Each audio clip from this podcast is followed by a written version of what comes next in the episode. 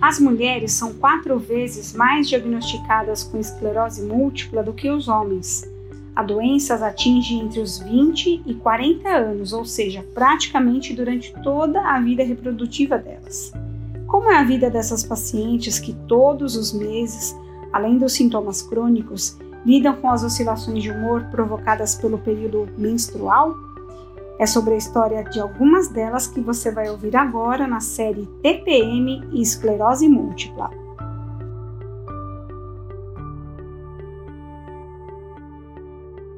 A minha primeira menstruação aconteceu quando eu tinha 11 anos. E na época foi um grande choque para mim, porque é, é, eu não convivia muito com essa realidade na minha casa. Minha mãe ela teve que retirar o útero quando a minha irmã mais nova nasceu. Então não era um processo comum em casa. Minha mãe já não menstruava há mais de 10 anos. E foi um pouco um choque para mim no começo. Eu fiquei um pouco insegura. E no comecinho eu não tinha muitas cólicas. É, eu comecei a descobrir mais, né, esses efeitos do corpo, as cólicas, a TPM, com o passar dos anos também aprendendo a identificar tudo isso, que nesse começo era muito uma novidade para mim. Até mesmo o uso do absorvente era uma coisa que eu não era muito habituada, por conta de toda essa história com a minha mãe. Então foi tudo muito uma novidade. Foi todo um processo para começar a entender, começar a entender a questão das cólicas. Mas elas começaram a ficar um pouco mais recorrentes depois de um tempo, não foi tanto no início. Esta é a Julia Gamba. A menstruação dela veio ainda na adolescência, um pouco antes do diagnóstico de esclerose múltipla.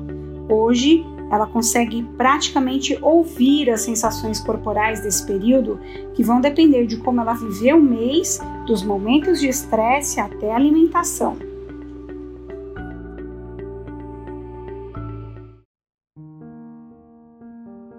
Eu percebo que eu tenho muita alteração de humor, uma TPM mais densa, de uma forma que, que equivale bastante com o resto do meu ciclo, como foi o meu mês. Se foi um mês que eu consegui é, é, me alimentar melhor, que eu consegui digerir melhor as minhas emoções, consegui ficar mais tranquila. Eu sinto que a minha TPM não vem tão forte, eu não tenho tantas alterações de humor, eu não tenho tantos problemas, é, é, não tenho tantos sintomas que muitas vezes durante o meu ciclo menstrual eu tenho sintomas da esclerose múltipla mais fortes eu tenho pseudo-surtos, algumas sequelas, algumas fadigas. E eu sinto que se o meu ciclo no, no geral, assim, do mês todo foi bom, eu não tenho tanto problema na hora da TPM. Agora, se eu tive um ciclo um pouco mais pesado, eu fiquei mais estressada, eu comi mais tranqueira, aí eu sinto que eu tenho mais alterações de humor. É bem difícil, eu acabo ficando muito à flor da pele, fico muito estressada, fico muito chorona. Eu acabo sentindo muito, muito, muito esses sintomas, além das alterações na pele, acabo ficando com acne, e, e tudo isso me deixa ainda mais irritada num contexto geral. A ginecologista e obstetra Regina Paula Ares, da Santa Casa de São Paulo, dá exemplos para a gente de quais são os principais sintomas da TPM e qual é a relação com a esclerose múltipla. Vamos acompanhar. Bem, a gente sabe que a síndrome disfórica pré-menstrual, ou a TPM, ou a síndrome pré-menstrual, como é mais conhecida, ela tem muito a ver com a personalidade de cada paciente, com a percepção dela da menstruação, do período pré-menstrual, a preocupação dela em ovular, em engravidar, o uso ou não, a adesão ou não a métodos anticoncepcionais, sejam hormonais ou não. Tudo isso tem a ver com a questão da TPM. A gente fala que a TPM é o apanágio da mulher que ovula, então quer dizer, em tese da mulher que não usa nenhum método anticoncepcional hormonal e é, existe realmente a descrição dessa síndrome disfórica. Imaginando que é uma síndrome que tem múltiplos sintomas, tipo irritabilidade, mau humor, dor no corpo, dor abdominal, edema de mamas, associada à sintomatologia própria da esclerose, que é a depressão, a mialgia, a, a, a falta de, de, vontade, a falta de vontade de fazer as coisas, é, fica na cama. Então, acho que quando você superar junto os sintomas, é claro que a sintomatologia vai ser muito mais florida, muito mais é, severa. Não quer dizer que não tem jeito, que não tem cura tá? Então, acho super importante a gente ter isso em mente, porque existe todo uma, uma um tratamento que é personalizado para cada paciente. Então, isso não pode ser tratado como uma coisa é, que não tem cura, ou ao contrário, minimizar mais sintomas tão importantes. Para mim, o meu ciclo menstrual é totalmente conectado com a minha esclerose múltipla. Isso eu venho percebendo desde a época do meu diagnóstico, lá em 2015. E eu já sinto muito essa conexão e cada vez mais observando, eu fui percebendo que isso era realmente uma coisa que acontecia.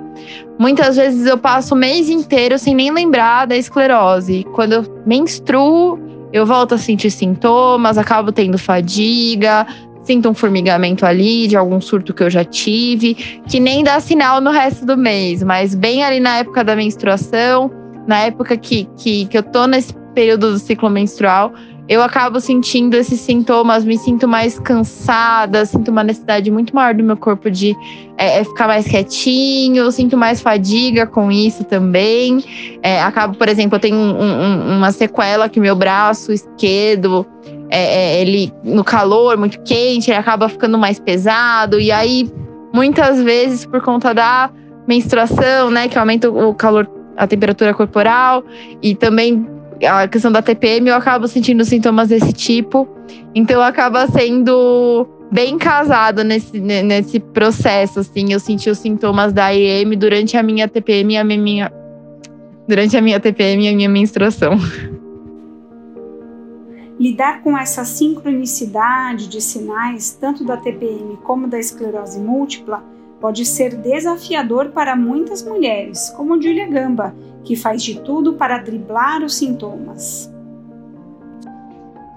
O que eu tento fazer para aliviar os meus sintomas da TPM é justamente observar o meu ciclo num todo, não só no período da TPM, mas as minhas escolhas, as minhas atitudes, as minhas emoções ao longo de todo o meu ciclo, que acaba finalizando ali durante a menstruação, mas é um acatado de tudo isso. Então, o que eu tento fazer é levar da melhor forma possível meu estilo de vida, tentar comer comidas mais limpas, mais naturais, dentro do possível, né?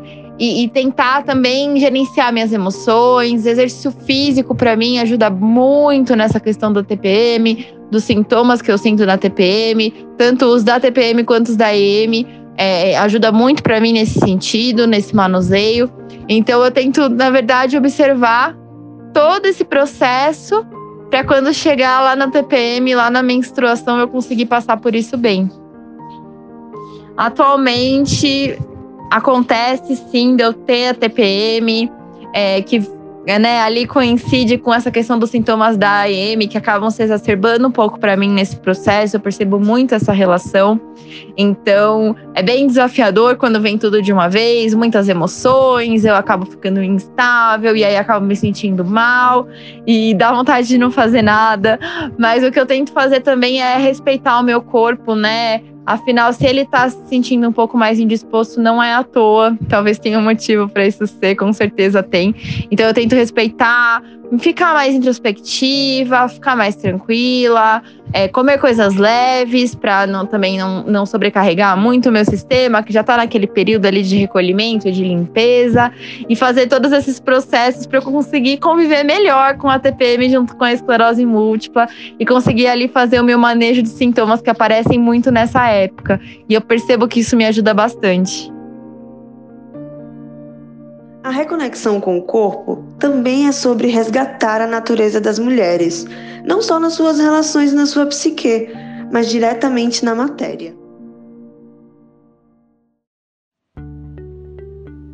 E quando a gente se reconecta com o nosso corpo, consegue ouvi-lo para melhor cuidar dele, né? No próximo episódio, você vai conhecer a história de Cláudia Cristina Bardet de Sá, que convive com a esclerose múltipla há duas décadas. Aos 54 anos de idade, passou por sintomas de TPM e de menopausa. Além da história dela, contamos com mais dicas da ginecologista Regina Paula Ares, da Santa Casa de São Paulo. Você acabou de acompanhar um material produzido pela AME CDD. Se você gostou desse conteúdo, acesse amigosmúltiplos.org.br e cdd.org.br. Conheça mais sobre nosso trabalho e faça parte dessa iniciativa. Fazendo uma doação com menos de um real por dia, você ajuda a fortalecer nossas causas e a levar informação de qualidade sobre condições crônicas de doenças ainda mais longe.